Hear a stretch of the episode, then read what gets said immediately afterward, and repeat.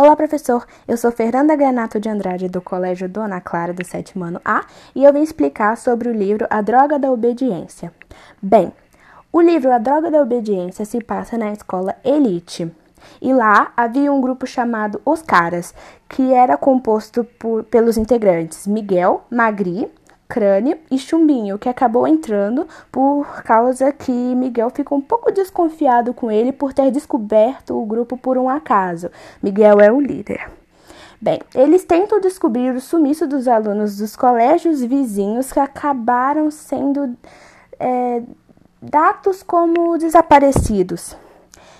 Eles foram capturados pelo Dr. Kai que, para serem cobaias em uma experiência perigosa com uma droga chamada obediência.